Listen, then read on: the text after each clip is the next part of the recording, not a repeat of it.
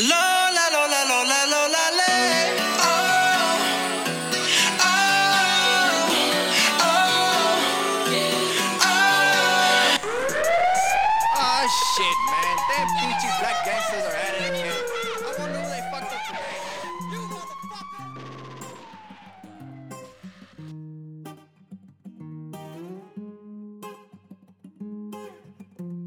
大家好，我是安哥，今天火娃又来了，如约而至。但是今天我们，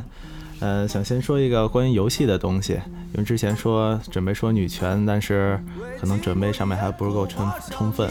所以我们想再拖一期。那接着我们刚刚话题，就说这韩国这游戏，我刚问你，因为我在网上面去查资料，韩国游戏它大概也占全世界的三分之一将近，差不多。对，那那为什么？我现在普咱们平常身边人玩的都是美国的游戏，比如暴雪等这些，你觉得为什么？呃，首先是这样吧，因为我虽然算不上资深，但是玩网络游戏、单机游戏也很多年。呃，你像韩国的绝大多数游戏，他们更加注重剧情，而且韩国很多游戏他们都属于那种，呃，也是角色扮演吧，然后但是他们可能更多的是单机打关。这种模式，所以说，嗯，可能交流的交互上面比较少，是吗？就是它缺乏一个社会媒体性，就是没有什么太多的社社会交际。像我玩的比较多的魔兽这种游戏的话，它作为一个大型的互动类的网游，啊，你如果是想要有一个很好的进度，快速的去推倒 BOSS 的话，那你基本上是需要团队来磨合的。那么在磨合的过程中，我们作为一个线上的团体的话，那么就只能靠什么 YY 语音啊，什么什么语音啊这种东西来交流，所以说需要不停的去跟别人说话。然后你像撸啊撸这种东西，它因为它并不像呃其他游戏那样需要去呃累积装备，又或者说呃需要花大量的时间去培养，像韩国一些养成类游戏去培养。我这么问啊，我突然想起这个撸啊撸跟 DOTA 或者是魔兽争霸相比，它算借鉴还是算抄袭，还是算一个新的游戏？呃，其实它当初打的名号应该是借鉴。它最早的广告词，我记得那是我高二的时候吧，高二高三的时候。呃，他当时说是全新 DOTA 类竞技网游，所以说它其实是本身定义为类 DOTA 的，类似 DOTA 的。嗯，那这样。你看现在这个玩撸啊撸的人特别多，对吧？全世界各种服各种服。我有一个问题，因为我不玩游戏，我不知道。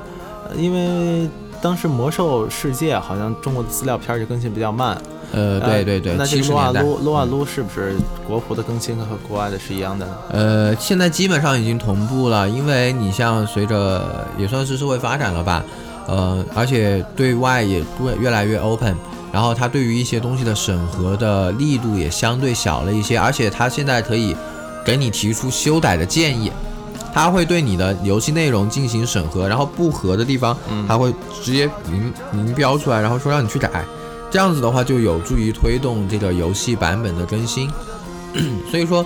呃，早些年像我们叫六十年代转七十年代嘛，就是六十级上线到七十级上线这段时间，魔兽花费了将近两年多的时间吧。资料片吗？对，资料片就是因为一直引不进来，国内这边许可一直下不来，所以说就不让进。然后像现在撸啊撸的话，其实嗯，基本上来说只有一周到两周左右吧，我也不太清楚，因为我有段时间不玩了。但普遍来说不会超过一个月，基本上是外服一更新，玩了几周，然后国服马上更新了。对，这些游戏都是一个大 IP。嗯，是的，他们都非常大，所以他们改成电影之后，比如说像魔兽。世界对吧？看电影之后那么火爆，我我其实很好奇，是不是真的有人都明白这些情节到底说的是什么？因为我大概跟网上看这个介绍梗概，我有点没弄明白。比如这个族的跟那个族的怎么啦怎么啦的，呃，其实所以为什么它会引起这么多人的轰动？其实魔兽它早年间的话，呃，它有一部属于它的历史。这个历史你也可以把它归类于小说。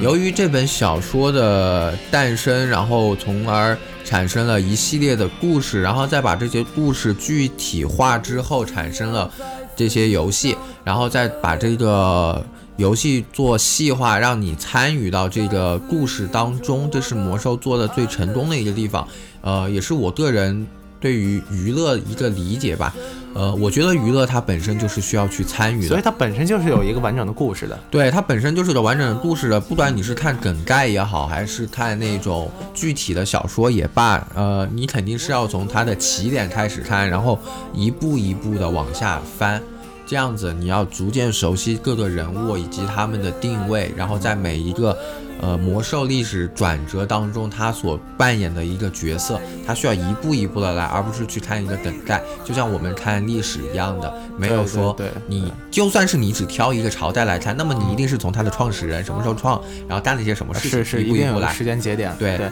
你怎么看待就是中国的游戏跟外国的游戏？现在绝大部分人好像玩的都是外国游戏，我们国产游戏。中国讲句实话，它现在发展很快，然后但是感觉做什么都很浮躁。是这个是对，像游戏其实，嗯，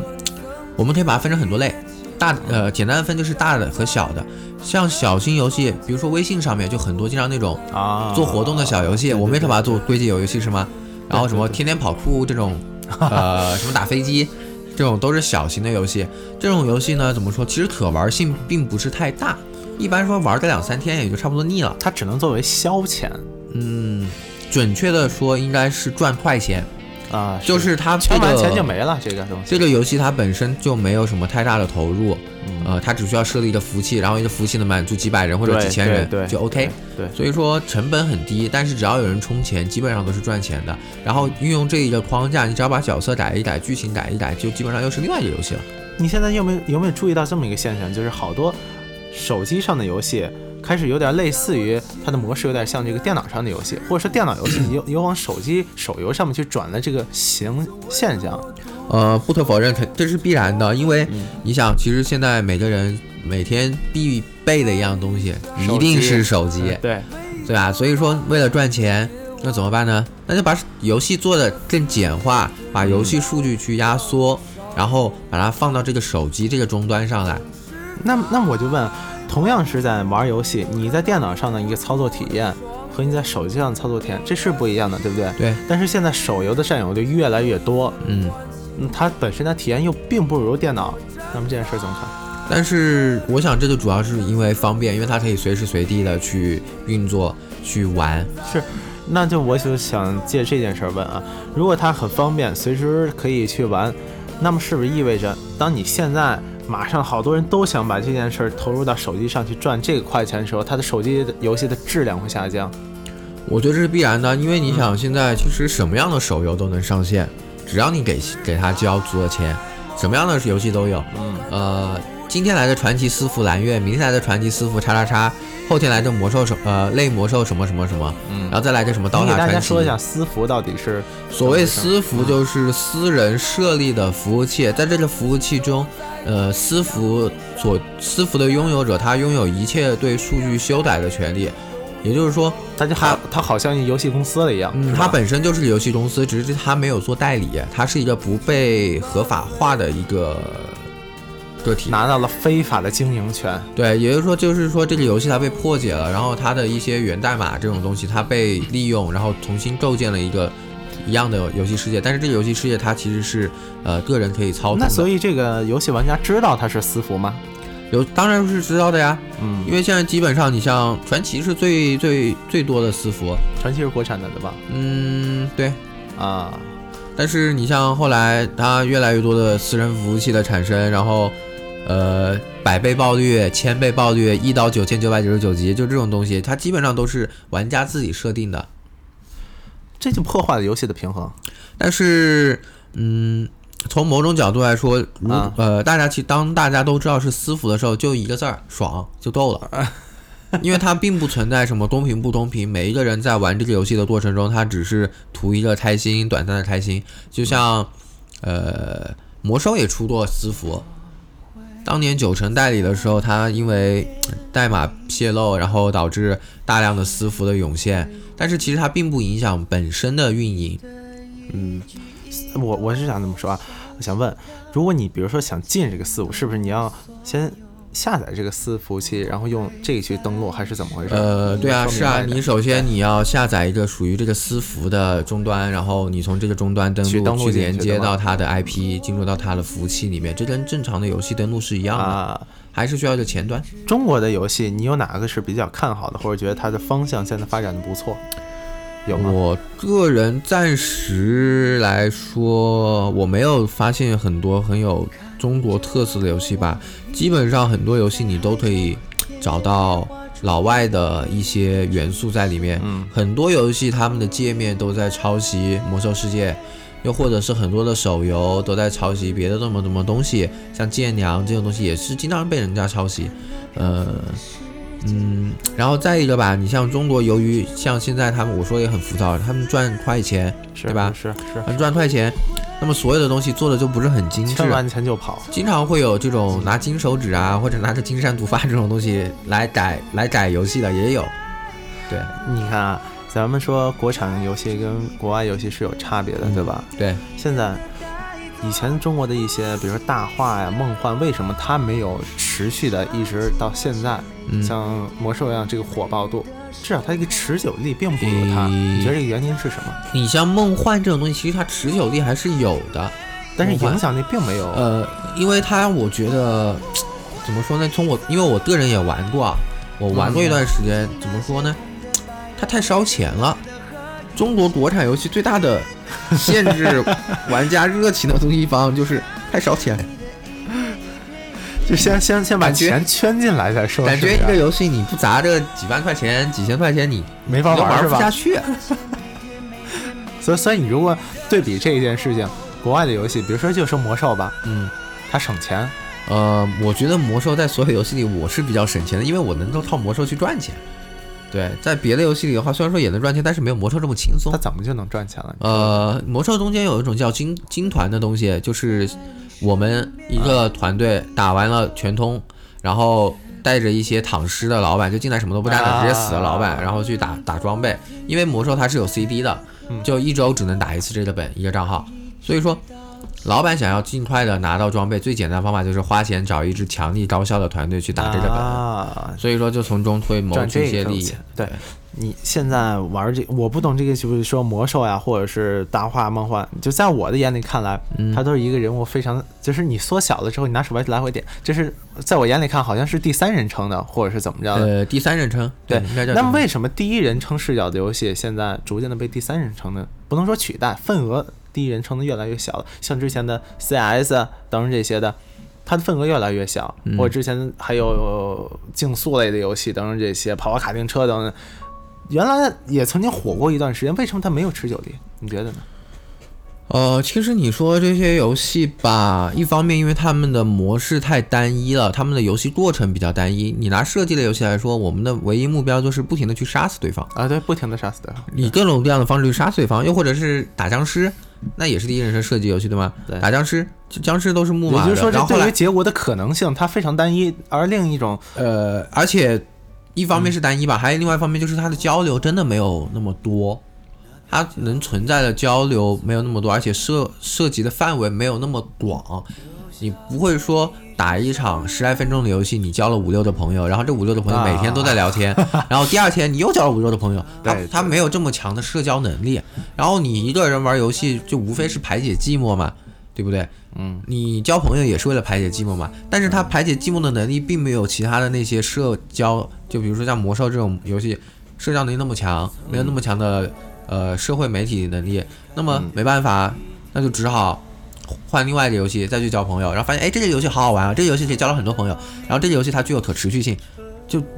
简而简之的，你像跑跑卡丁车啊、CS 啊这种东西就成为一种随便没事儿干的时候玩两把就行了，就这样子，因为他们很单一，什么都很单一，交流玩法都很单一。真的游戏，原来咱们游戏也会有人去投钱，这包括这是游戏里面可能说买它的道具等等这些。但是现在呢，呃，包括是从各种的平台，Steam 平台啊，包括或者是啊、苹果的它的这个 App Store，对吧？你下游戏它有可能是要钱的。现在这个是付费游戏可能越来越多了，你觉得这是好事儿还是坏事儿？对于玩游戏呃，其实可能要稍微给你科普一下，就是付费游戏这种东西其实也有一点区别。嗯，有的付费游戏叫做一次性付费，像 A P P 上的啊，很多游戏，它就是付了五块钱，然后你游戏里面就不要再花钱了。有的是在中间还要买道具，然后有的在中间你不得不去买道具，嗯然后有的像免费游戏是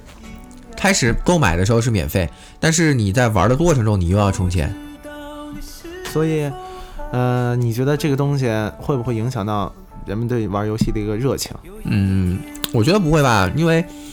它也是一个消费的过程，没有说谁喜欢消费不喜欢消费的吧。有时候很多人把游戏当成一种呃必要的消费，嗯，有的人觉得游戏消费是不必要的，对不对？所以说，我觉得这个东西，呃，只要你想玩，你想以什么样的方式玩，这纯纯粹就是去看你的个人喜好，并没有什么一定。曾经吧，我看新闻也是好多。呃，游戏玩家可能对这个游哪些国外的游戏引进到中国之后，对他这个代理商可嗯能有一些疑义。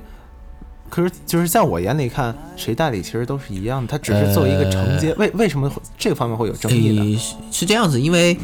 呃，拿拿撸啊撸来说吧，啊，撸啊撸它其实就是呃一个 DOTA 的衍生版。嗯，撸啊撸和 DOTA 呢，撸啊撸里的皮肤是要钱的，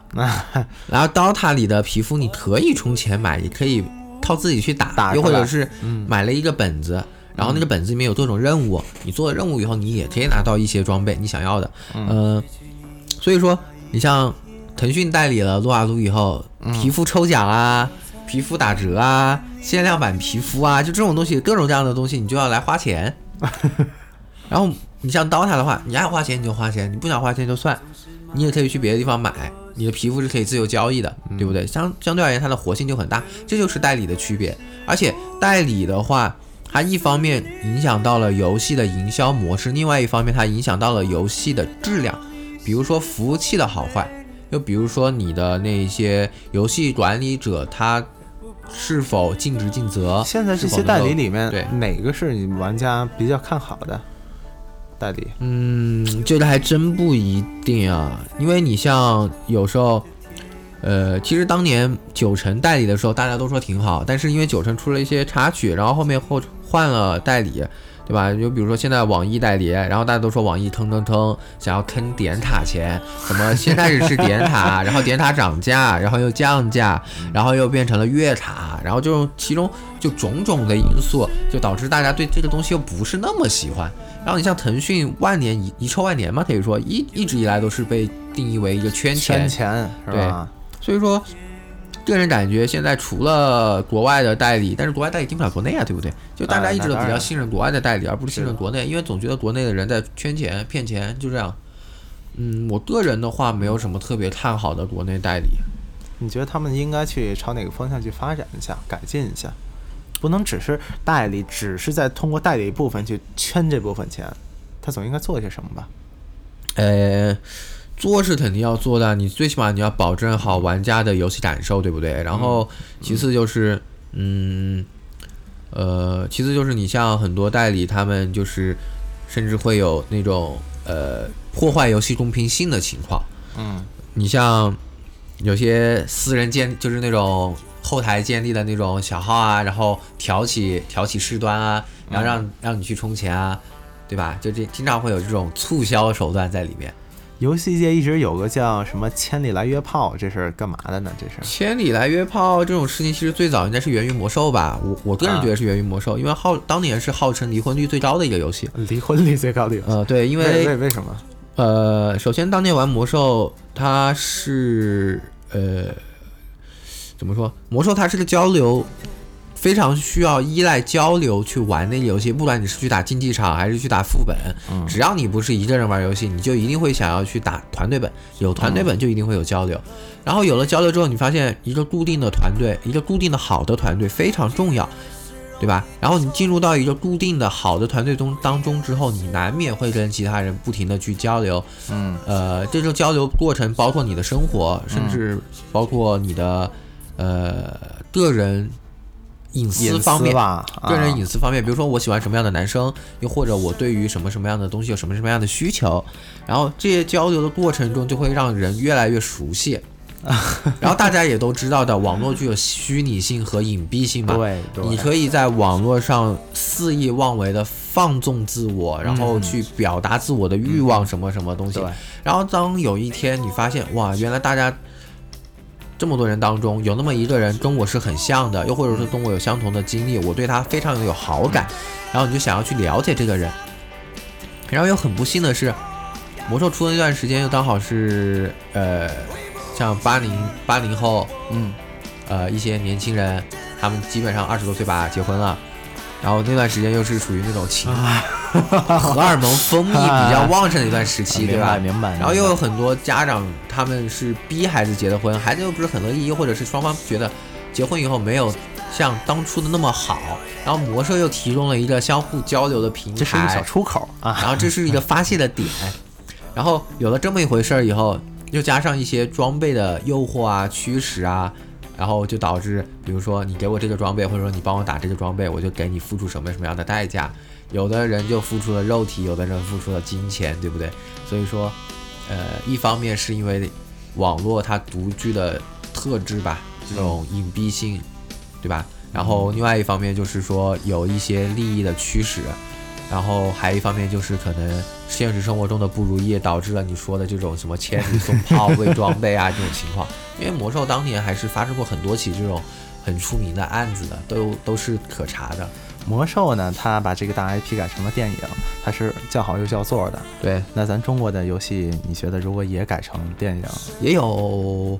也有小说改电影又加成游戏的，也有这种，比如说剑三、嗯，剑侠情缘这种东西，它经常会有一些很好的小说，像诛仙这种，呃，神木啊这种，都会从小说改编成游戏，呃，或者是从小说改编成但并没有像魔兽一样那么轰动。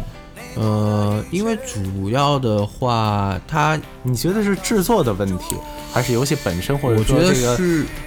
故事片的思路问题等等这些？你觉得是什么原因呢？呃，其实这些游戏在国内，我觉得还是算比较火爆的了，也是风靡一时吧。但是由于游戏制作的原因，它的可玩性其实并没有那么强。很多游戏他们更多的沦为了一种砸钱进阶、砸钱进阶的一个过程，而不是说，呃，像魔兽一样努力交流、磨合、进阶。所以到现在，就是给你的感觉，咱们国内的游戏厂商，包括制作方、代理方，都是还本着一个赚钱的、只赚钱态度，不看可持续发展的一个角度对，基本上就是大家都在赚快钱、赚热钱，赚了就走，然后至于下一步怎么办，就交给下一个代理，或者把这个东西干脆就卖了，就这样子。所以说，那你觉得中国有没有游戏产业？中国游戏产业，有没有游戏产业？你觉得？我可能这么我说没有吧，可能就觉得太自大了一点。但是我觉得，其实从我个人角度来说，以我个人的感觉，不像是一个产业，它更多的像是一一群为了圈钱而临时聚集在一起的泡沫。这个因为它真的很缺乏内容，然后也非常缺乏国际影响力。基本上，你说这话的国际上缺乏内容，中国的游，那我问你，比如说中国的游戏啊，网游等等这些有影响力的，在内容方面跟国外的游戏比是有差距的，是吗？对，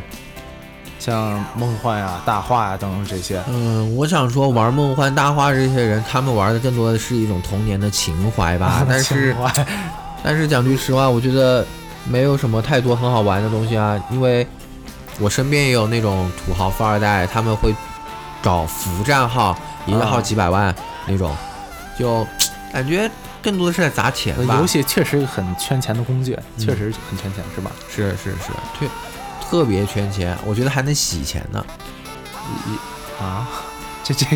不理解怎么？呃，游戏洗钱这种东西也不好说，有的人用私服洗钱，有的啊人就是用呃外围游戏外围一些赌注来洗一些东西，也有赌游戏是吗？赌游戏，比如说呃梦幻打服战哪个服赢，也有这种东西。有比如说打 DOTA，大家会下一点视频，下下注什么的也有，嗯，然后还有一些后台不为人知的运作吧，呃，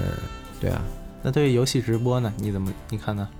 中国游戏直播这这东西好好坏都有的，就经常有人说，哎，中国的运动员，呃，中国的游戏电竞运动员，呃，不一定是中国最顶尖水平，但是一定是中国最顶尖作秀的，因为很多人都说：“我靠，你看这群人去去打什么国际赛事，小组赛还没过呢。”中国一线队伍过了以后，发现小组赛外卡都没过，就经常会有这种情况。就是所以说，中国的好的玩家还是有整体的这个游戏竞技水平就不高呢？整体也不能说不高，就是经常会有。那是为什么呢？比比如说，今天某某某战队拿了冠军，嗯，然后第二天某这个战队他就在某某某平台上直播，直播什么呢？啊不一定是这个游戏，有可能去玩别的 RPG 了，啊，明白明白明白明白。对吧？就是为了达到节目效果。赚钱，然后炒自己，把自己炒红，然后能够发展一些自己的周边事业。可以说，呃，中国游戏界的诸位大咖们炒自己的成分比较多吧。作秀起来比打游戏水平更高一点。呃，因为其实中国好苗子挺多的，我朋友他进过三次青训队，但是每一次都、那那算是职业的连队了吗？他一直在二线混，混不到一线的原因就是因为找不到关系。他他个人是比较闷骚的那种，不太喜欢去说话，然后嗯跟教练的、跟教练的关系一直是不好不坏吧，所以教练经常会选那些关系跟他好，然后打的也还凑合的人，也不愿意去选他。我个人觉得他的水平还是比较高的。所以那些我我特别想问啊，就这个职所谓的职业呃电竞队员，他这个职业就是平时他的他的任务就是练习，对打游戏就是，然后去打比赛。对，那么如果这一段时间内没有比赛可打呢？呃，没有比赛可打就打直播啊，对啊，啊所以说，所以说没有比赛的时候，然后又没有训练的时候，就来找找直播。所以收入还是不稳定的，要么是直播，要么是比赛奖金。呃，是的，如果是输了，那么奖金也没有。嗯，这就不一定了，因为还是会有底薪的，啊，他们是他们是有薪资的，对他们是有薪资的，然后也会签合同，对，啊，中国的有什么比较著名的一些战队呢？除了这次这个电视上演那个 Wins 在美国赢了，Wins Wins 这一场没听说过这个，Wins 这一场是爆冷了，可以说嗯，真的没有听说过这个。Wins 翅膀嘛，也是一战，也算是一战成名吧。然后后面就有很多人调侃说，Wins 就是因为直播的少，所以能赢。当然也只是一种调侃的语气了。嗯，然后，然后，然后怎么说呢？还有什么这种出名的呢？老干爹啊，老干爹，就经常是常老干妈长大的是吧？呃，因为呃 LGD 嘛，老干爹嘛，就是他们战队的缩写，其实也挺搞笑，也好记。但是没事儿就，其实老干爹战队每次出出战的阵容都挺强，啊，但就是会以各种奇怪的原因，直播太多了。有可能，因为他们总会以各种奇奇怪怪的原因去打一场职业比赛，然后就不是比如说不能这么说，人家说 会以奇奇怪怪的战术去打一场职业比赛，然后再以奇奇怪怪的方式去输掉这场比赛。我比如说手招敌，我在想问啊，这些职业战队赢了之后，他们的奖金，尤其这这次 Wins 这个奖金啊，嗯在我看来真的是挺高的。呃，那么对，对于你你是玩游戏人，你觉得这个游戏奖金它是正常的呢，还是确实是高？因为其实 DOTA 的奖金算众筹的一种，啊他他把也不能哎也可以算，就是他把呃卖道具的收入，就是卖关于这场比赛的一些道具的收入，嗯然后百分之多少多少转入到这个奖池里面，然后再由冠军、亚军、季军来分这个奖池。所以这个奖金拿到他手里面，他也仍然的给包括教练，包括给他们的团队或者是游戏公司。呃，区分这个东西的话也看情况吧，这个具体能分到多少要看他们自己的合约了。嗯嗯。那对于中国的游戏，或者是整个对你玩的游戏里面，你有什么期许吗？你觉得游戏应该去朝怎么样一个方向发展，让大家玩的更好一点？呃，其实我觉得现在也就差不多了。如果还要再下一步的话，那么一定是 VR 啊，虚拟虚拟，嗯。虚拟现实。然后，呃哎，，我突然插一句话想啊，VR，我觉得又是一个第一人称的东西。啊、那是不是可能 VR 技术，比如说真正成熟了，第一人称的视角游戏可能再火爆一把呢？我觉得非常有可能。如果 VR，因为我曾呃，我这边其实有有收一些 VR 的公司，然后我有一些了解，但是嗯现在影响 VR 发展的最大问题是场地和设备。设备一方面多余的沉重，然后不方便随身携带，对对对对，然后另外一方面，场地要求也是有的，它不能，你想一个是，比如说一个射击类的，你想要稍微轻便一点的话，那么你肯定是要有一个大概，呃，三乘三左右的一个范围，就是九平方米。嗯嗯，你想一个普通的家庭哪有九平方米去放一个这样的设备啊？那那不可能。对啊，然后，嗯，你像 VR 的话，嗯。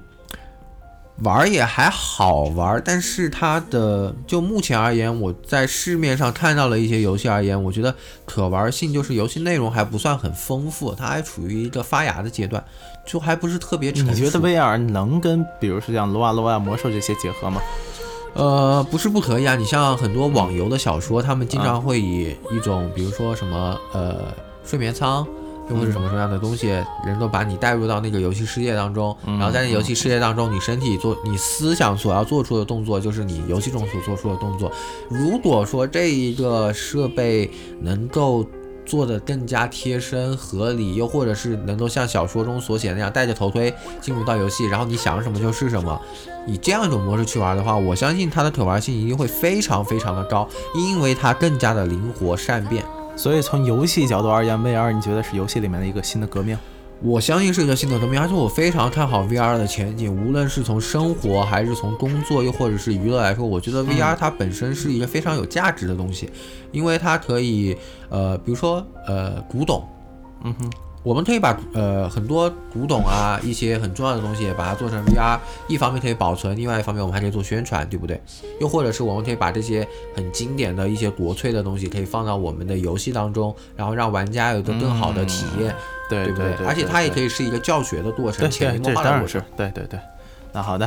今天就让火娃给我们大家科普，尤其是给我科普了一下这些我问的。相当幼稚的一些问题也没有了。其实我玩游戏可能并不是那么的去了解一个游戏的背景和过程，只是一些呃愚见吧、拙见吧。嗯，不是愚见，不是愚见，又谦虚了。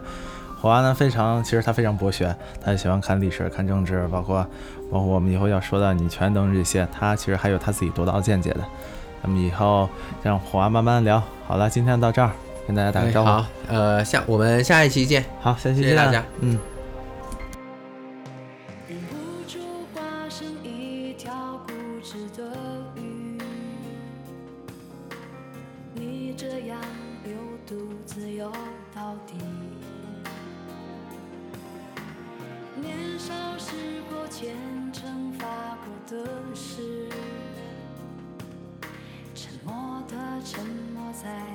深海里周而复始结局还是失去你。